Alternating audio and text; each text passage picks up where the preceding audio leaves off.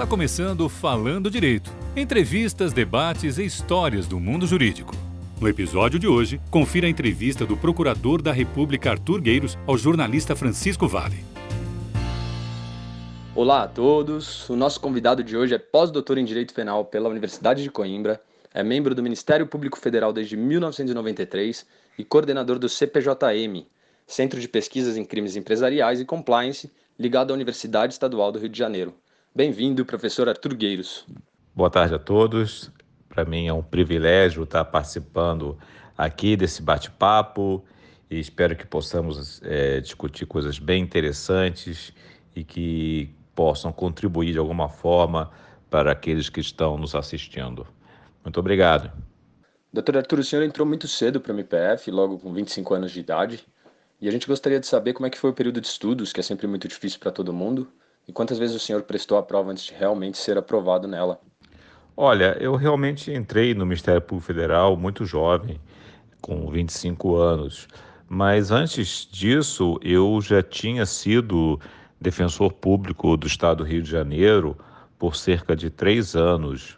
Na verdade, eu comecei meus estudos pensando em fazer eh, concursos para carreiras jurídicas ainda na faculdade, do meio para o fim, lá para o sétimo, oitavo períodos, né? no nono período já estava já estudando né, de uma maneira progressiva, já pensando em quando me formasse é, prestar concursos públicos. Aí eu fiquei de olho nos concursos que estavam abrindo no Brasil e eu é, dei sorte, né, de, de, de passar nesse né, concurso primeiro para defensor público, como eu disse, e depois é, para, para o Ministério, Ministério Público Federal. É, mas eu devo dizer que eu, fiz, que eu tentei outros concursos, né? Então, na verdade, o importante é quem queira é, se dedicar é persistir.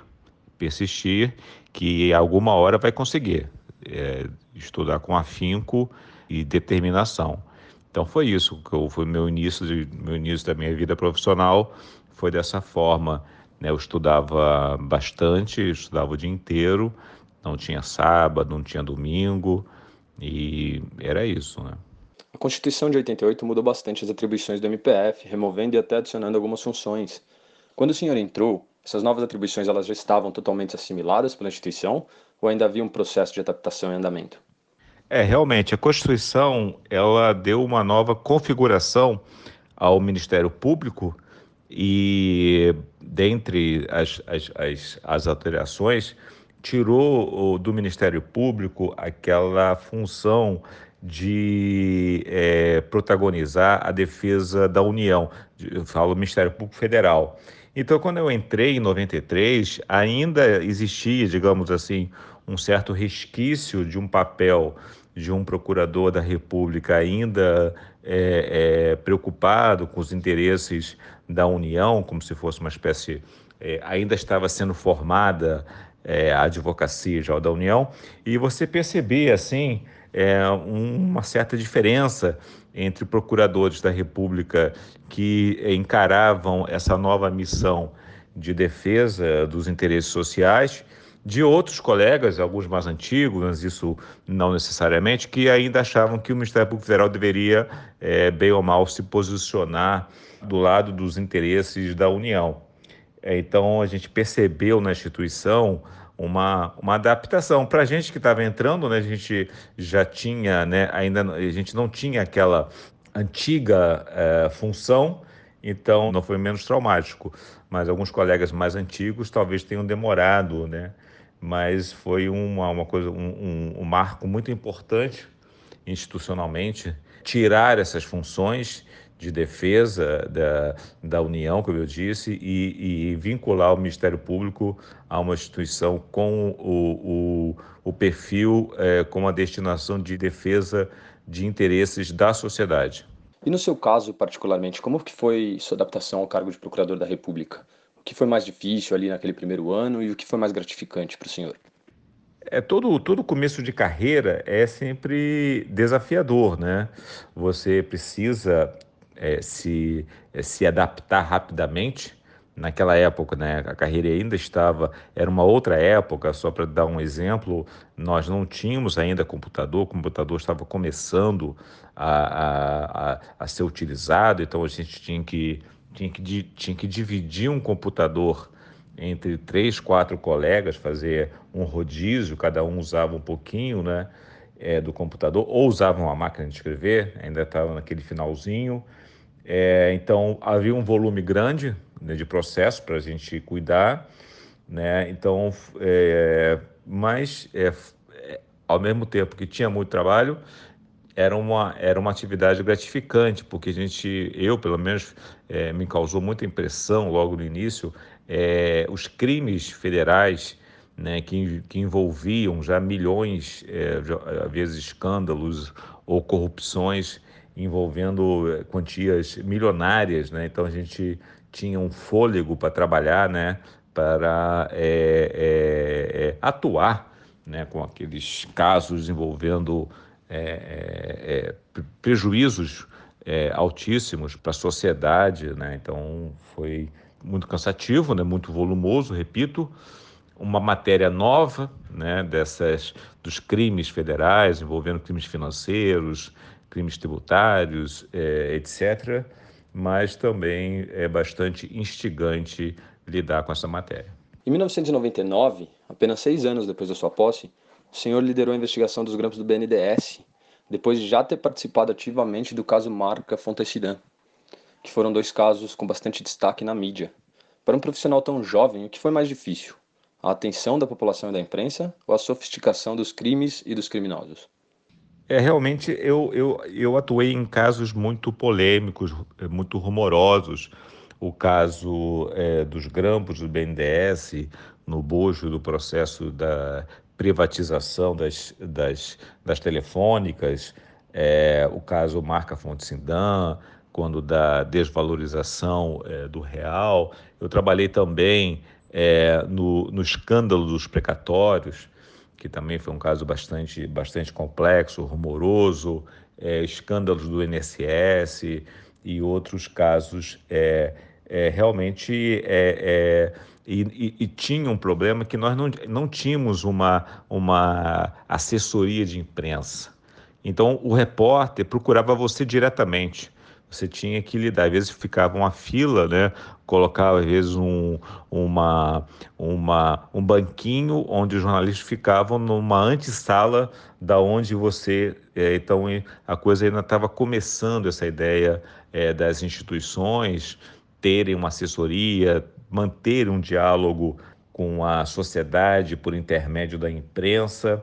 Né? Então isso foi algo é, um, pouco, um pouco complicado, mas nós acabamos é, desenvolvendo uma forma de adaptar. Um, algum servidor fazia essa intermediação.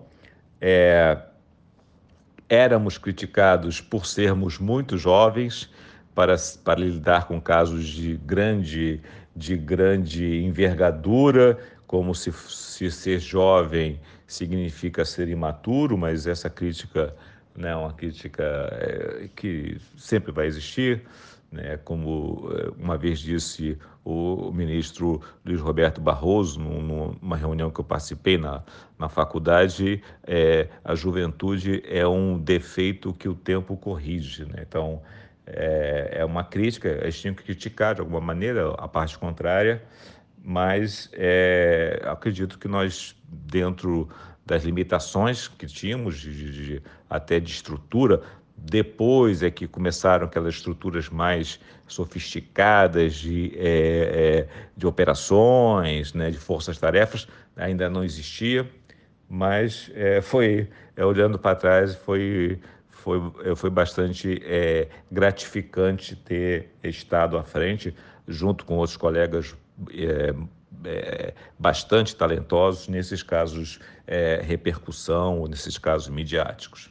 Por falar nesse caso, Marca Fontecidan, em 2016 a Justiça Federal do Rio de Janeiro decidiu fazer um mutirão para identificar os condenados em segunda instância que, pela interpretação da época, poderiam iniciar o cumprimento de pena em regime fechado. O senhor acabou descobrindo então a prescrição das penas dos condenados do caso. Na época, o senhor declarou estar com a sensação de fracasso e impunidade Como é que o senhor lidou com essa sensação e quais foram as lições desse episódio para o futuro ali dali em diante? É, é, infelizmente, é, isso é um dado, né? uma questão é, frustrante você trabalhar tanto em casos, é, se dedicar, às vezes virar à noite trabalhando, é, sacrificar convívio com a família, é, férias, descanso e outras pessoas né, trabalhando, é, um grupo, para é, depois você ver é, naufragar o resultado naqueles recursos intermináveis que ainda existem no nosso, no nosso sistema de justiça. Né? Então, você conseguia uma condenação no, no, no, na, no primeiro grau, conseguia uma condenação é, no segundo grau e, e, entravam aqueles recursos, ainda, ainda é assim, né? Aqueles recursos especiais, recursos extraordinários, e é, como existia, é, ainda, quer dizer, depois deixou de existir, agora voltou, enfim, aquela, aquela, aquele princípio de que a pessoa pode recorrer é, indefinidamente, enquanto estiver recorrendo, não pode é, iniciar o cumprimento da pena. Enfim, realmente o caso do Marca Fonte Sindan, ele, ele acabou prescrevendo nessa, nesse contexto, né? Isso é uma crítica que a gente é, faz, há uma preocupação, né?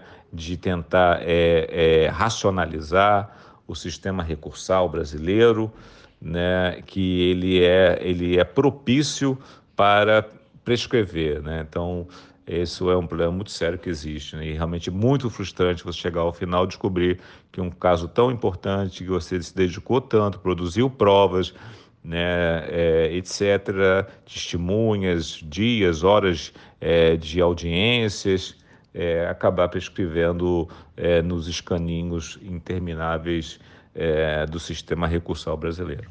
Eu vou aproveitar então a minha pergunta anterior para desviar um pouco o foco e falar sobre prisão de segunda instância. O que o senhor pensa sobre o assunto? É, sobre a prisão em segunda instância, eu, eu acho que é só, só você comparar com os outros países. Nenhum país civilizado tem o que o Brasil tem então, ou o mundo está errado, né, ou é o sistema brasileiro que necessita ser repensado, né, porque é, isso é um dado concreto. Quem tem recursos, quem tem pode custear advogados para recorrer interminavelmente, vai fazer. E quem não tem, quem é pobre, quem é despossuído, vai é, perceber que, sua, que, o seu processo vai, ter, vai encerrar e ele vai cumprir pena. Então, existe um elemento de, de grande é, injustiça é, nessa sistemática com relação é, a não permitir a execução provisória da pena. Né? Quando a gente achava que o Brasil tinha evoluído, tinha se, é, se alinhado com as demais nações países democráticos, países civilizados que permitem é, a, a, execução, que garantem, claro, o direito ao duplo grau de jurisdição, o direito de recorrer, mas fazendo, já iniciando o cumprimento da pena para que não haja é, o, que, o, o que ocorre, ou seja, recursos meramente protelatórios.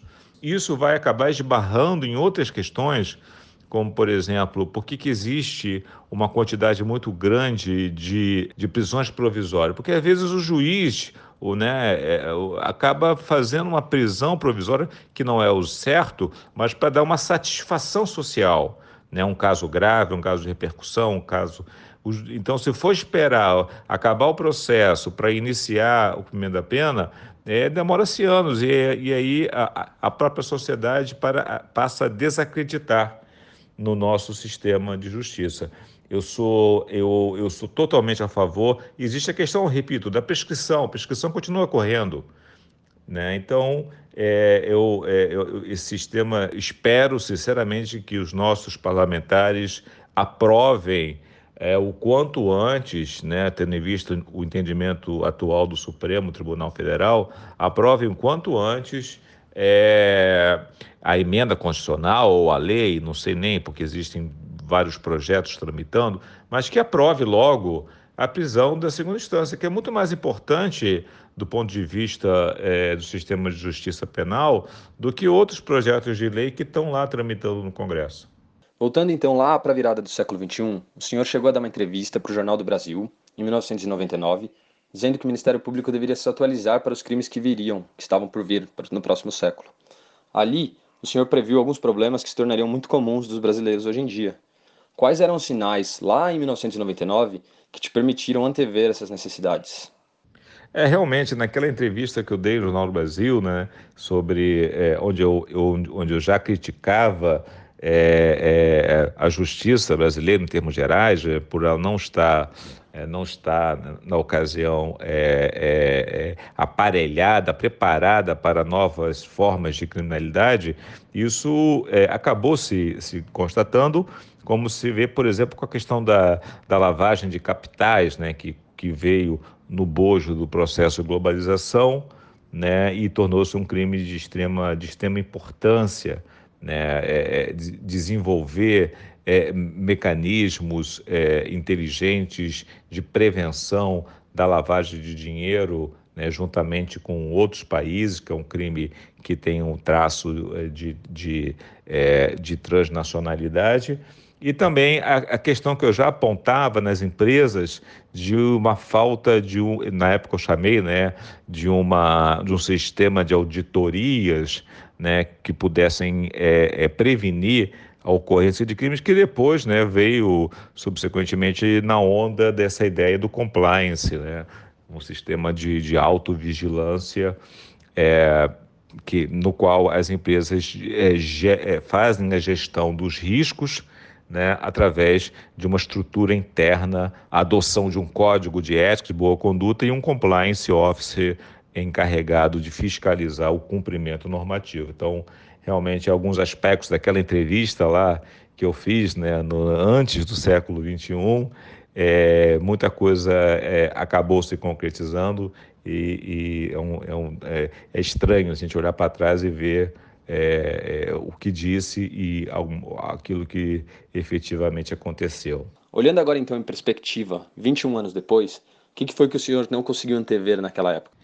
É, é, é, olhando né, o que eu para trás né, daquela entrevista, o que eu, o que eu não consegui antever, né, e de fato faço essa, é, essa, essa constatação, é que iria acontecer alguma coisa como é, a Operação Lava Jato, né, que é, começou em 2014, né, e, e, nos anos seguintes, e que provocou, né, uma grande modificação, né, pessoas que se supunham é, acima da lei, é, pessoas poderosas, empresários, é, políticos, que como como numa espécie de um castelo de cartas, né, que vai é, vai vai desabando, é, se viram é, é é, processados, imputados, presos, cumprindo pena, né, e, e, outras coisas que aconteceram subsequentemente, impeachment, enfim, e tudo dentro de um ambiente democrático, né, sem haver, é, é, como em outros países, infelizmente, aconteceu, mas eu, eu, eu não previ que íamos ter alguma coisa como é, a Operação Lava Jato, com a sua repercussão, com é, a, a, reparação do dano, né, conseguir é, é, é, captar o dinheiro, bilhões de reais né, que estavam em contas no estrangeiro, conseguir repatriar.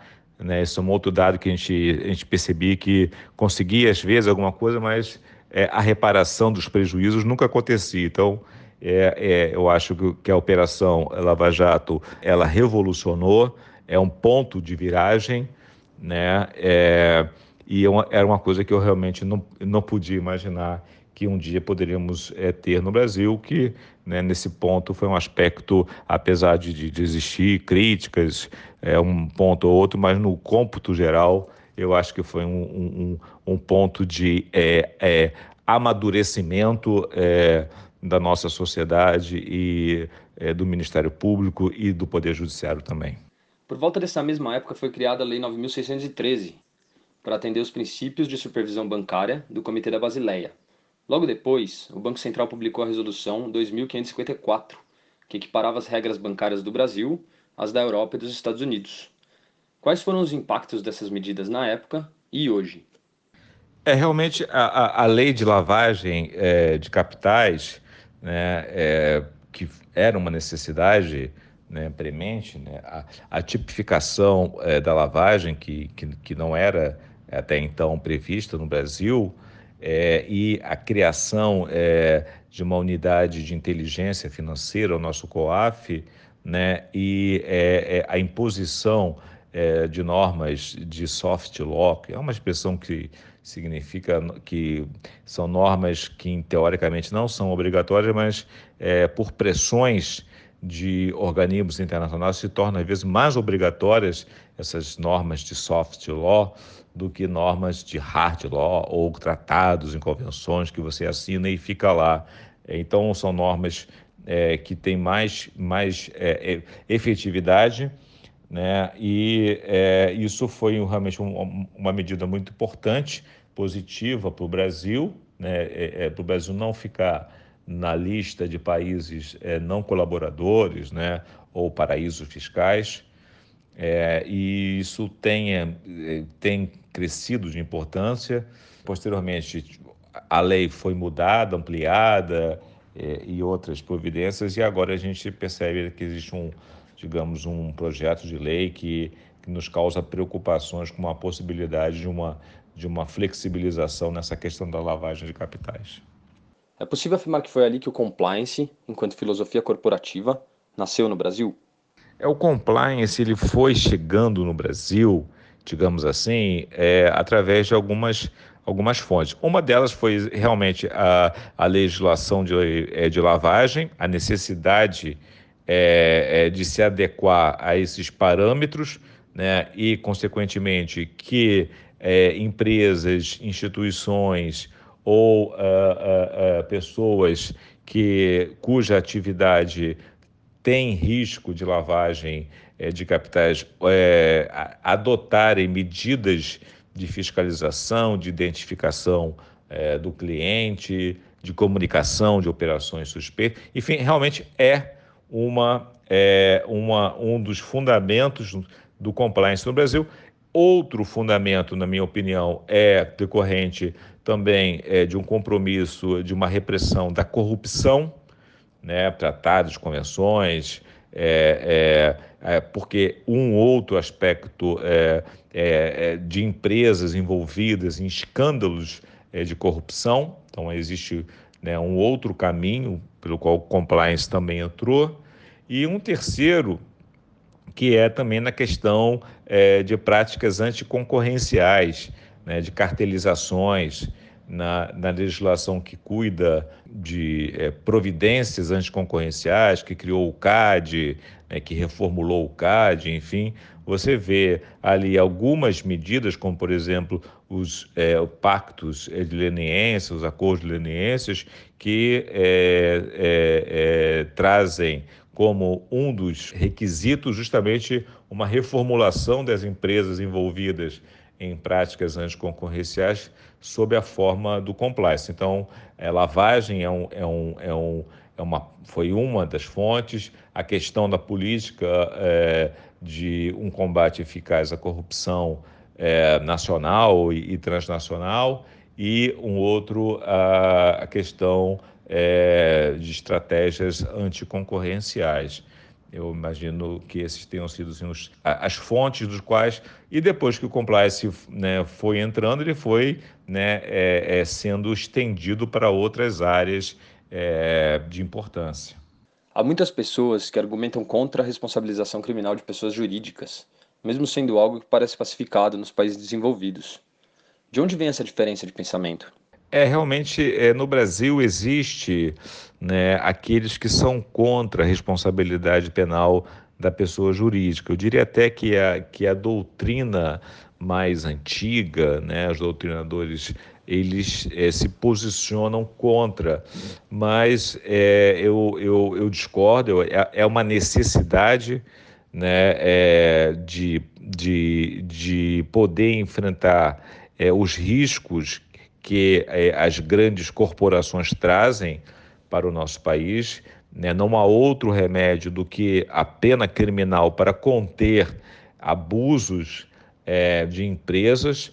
E se você pensar que nas grandes empresas, empresas multinacionais, você tem uma enorme dificuldade de identificar a pessoa física que é responsável pelo ato criminal. Às vezes a empresa, é, a empresa tem sede é, na China, ela tem um escritório para a América Latina é, em Santiago do Chile, ela tem uma outra salinha é, em São Paulo e tem um pátio industrial no interior do Brasil. Uma, então, quando ocorre um crime ambiental, um crime de corrupção, é, uma outra infração é, praticada em nome da empresa, em benefício da empresa, como é que você vai né, saber quem é que mandou fazer? Foi o, foi o presidente que estava na China?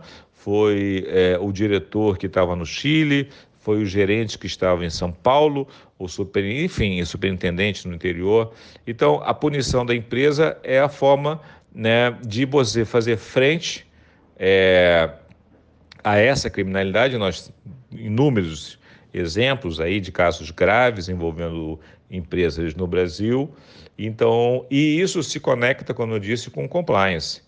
Né? Então, eu, eu, eu imagino que em breve nós vamos é, é, é, ampliar as hipóteses de responsabilidade penal da pessoa jurídica, porque é uma necessidade é, da sociedade na atualidade.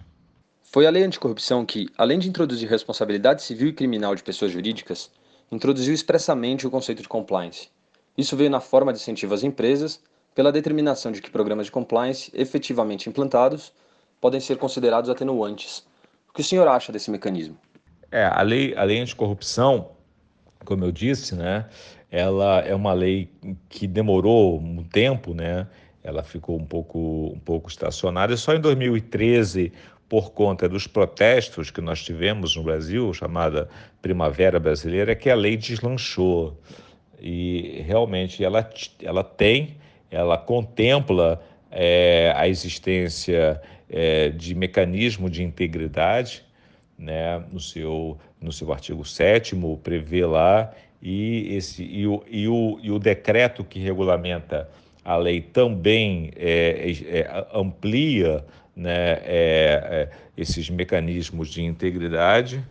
Né? O, só a questão que eu pontuo é que a lei anticorrupção ela não é, ela não previu é, sanção penal contra as empresas corruptoras. Né? E nesse ponto ela, ela ficou devendo, porque a lei argentina, que é muito parecida com a brasileira, a lei argentina de 2017, ela prevê a responsabilidade penal da empresa né? Isso é um dado que ficou faltando na nossa lei, né? porque o compliance ele, ele, ele tem significado né? em modelos que prevêem a punição da empresa, porque a empresa que sabe que tem um risco de ser punida vai querer adotar um compliance eficaz para é, mitigar ou para isentar de sanção penal. São muitos os incentivos hoje para que as empresas adotem o compliance. Aquela tragédia terrível da barragem da Vale em Minas Gerais foi um desses casos. A figura então do whistleblower é muitas vezes polêmica, mas o episódio acabou causando muito mais estrago para a companhia. O senhor já nota algum impacto desse caso na cultura empresarial? É, realmente tem é, é, havido um incremento é, dos incentivos da, da adoção é, de compliance no Brasil, assim como ocorre em outros países. É, mas o, o, caso né, da, é, de Brumadinho bem, bem evidenciou que não basta ter um compliance, né? É, é preciso que ele seja válido e eficaz, porque você pode ter algumas empresas, esse é, esse é um problema que existe, adotar um compliance de fachada, um compliance só para, como se diz, só para inglês ver só para dizer que tem, para ficar né, como se fosse uma coisa bonita, mas o compliance não funciona. E no caso de Brumadinho, de Mariana e Brumadinho, a gente percebe muito bem que não funcionou. Muito pelo contrário, o, o próprio presidente, no caso de Brumadinho, o presidente da empresa, acionou o compliance para saber o nome do whistleblower, ou seja, do, do, denunciante anônimo da empresa que relatava problemas, dentre outros problemas, problemas com, a, com as barragens é, que estavam no limite. Quer dizer, o compliance que existia era de fachada, porque ele, ele não apurou aquela irregularidade que o informante disse e ele ainda foi utilizado como mecanismo para perseguir é, aquele que estava é, relatando os problemas. Então, existe esse problema no, atualmente. O compliance já é uma realidade no Brasil. Né? Grandes empresas, médias, médias empresas e até pequenas empresas têm adotado é, políticas de conformidade, políticas de integridade.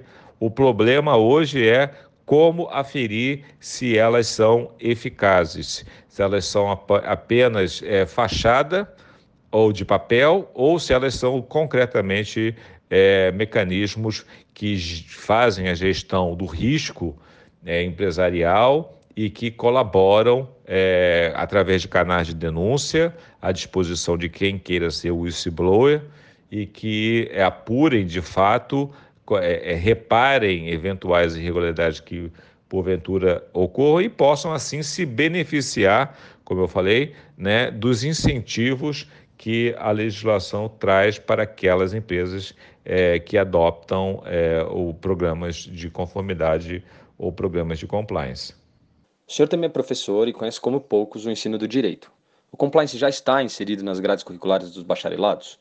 O quanto um aluno que está na faculdade hoje, na graduação de direito, aprende sobre o compliance? Como professor, né, como acadêmico, eu tenho é, ministrado aulas é, sobre compliance na faculdade, mas ele ainda não é, ainda não está inserido nas, na, nas grades curriculares diretamente. É possível que através é, de uma faculdade onde tenha a disciplina Direito Penal Econômico, é, ou uma outra ou um outro ramo do direito que envolva atividade econômica é, possam ter professores que já estejam antenados e, consequentemente, que passam para os alunos é, o, o, o, fundamento teórico é, da, da ideia da era compliance. Mas isso ainda é uma coisa é, é, é embrionária, então o, o, aluno ele, ele precisa correr atrás, né, como se diz, ele precisa procurar é, completar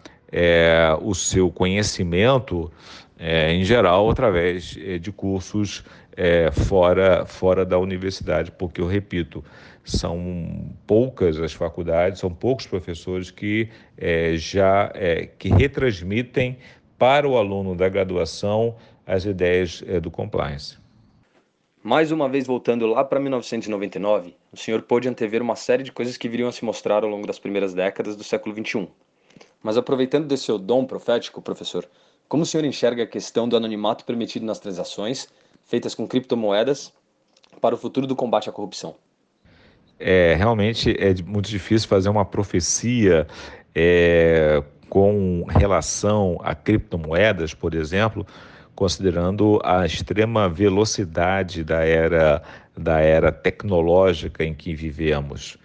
As criptomoedas também elas, elas surgiram é, é, enquanto realidade, né, e não é, como, é, como teoria, é, após a crise financeira de 2008 quando é, houve um descrédito é, das instituições financeiras em âmbito mundial e, e colocou-se em prática né, uma, uma nova forma de, é, é, de realizar transações sem a intermediação é, de, de, instituições financeiras. Então, ela é uma coisa que só surge, né, embora nos anos 90 se mencionasse, é, teoricamente, só surgiu de, como realidade após a crise eh, de 2008 e hoje é uma e hoje nós sabemos que a criptomoeda, há centenas de criptomoedas, então é muito difícil fazer uma, uma projeção. Eu imagino que vai incrementar sim é, a utilização é, de, é, de, de criptomoeda, de contratos mais, mais inteligentes, mais ágeis. Né? Esse mundo digitalizado vai aprofundar e realmente vai, dar, vai ter problemas com a identificação, com a questão é, de destinatário final, de quem está transacionando e riscos é, de existir atos de corrupção é, ou lavagem de capitais. né, ou é, sonegação fiscal com, quer dizer, é, ela é um mundo que não é para ser regulado, né, é, é, diferentemente de um Estado soberano que tenha uma moeda. E com essa, com essa, com essa, com essa profunda revolução tecnológica, daqui a cinco, seis anos, por exemplo, celulares que a gente utiliza serão coisas do passado e provavelmente é, novas, é, é, novas facilidades surgirão e com elas também novos riscos, né, nos cenários onde possam existir outros, outras ameaças de, de, de criminalidade. Né? Então, é, é, muito difícil de mas eu imagino que vai haver um aprofundamento das relações tecnológicas e uma necessidade de uma tutela mais eficaz para a proteção de dados das pessoas. O senhor tem alguma colocação ou pensamento final? É, o, o que eu, que eu pudesse deixar, né, uma, um pensamento final, é exatamente nessa linha, né? A gente não tem como é, prever é, o que vai acontecer. Ninguém poderia imaginar é, em, em, dezembro do ano passado que um pequeno, um pequeno incidente no mercado de carnes é, de Wuhan, na China, fosse desencadear uma pandemia, é, como aconteceu nesse ano né? E ninguém estava preparado para isso, né? Então é, é, é, é um mundo no qual você é, é tem é, é, riscos muito mais muito mais acentuados do que no passado e que não há como prever naturalmente todos os riscos possíveis, mas eu, eu imagino que se investirmos em educação em qualificação das pessoas, se as pessoas tiverem, é, é, se houver uma preocupação de todos, do governo, da sociedade, é, é, das próprias pessoas em educação, em, em conhecimento, é, é, em, em valorização da ciência, né, nós poderemos estar mais preparados para lidar com riscos agora inimagináveis que é, virão no futuro. Então, a minha reflexão final é: vamos investir mais em educação, vamos investir mais em ciência, em pensamento científico, que é a melhor forma de nós é, termos é, uma qualidade de vida para nós, para nossos filhos e para gerações futuras. Eu gostaria de deixar aqui é, o endereço uh, do nosso Centro de Pesquisas em Crimes Empresariais e Compliance, o CPJM, e convidar todos para visitar a nossa página na internet.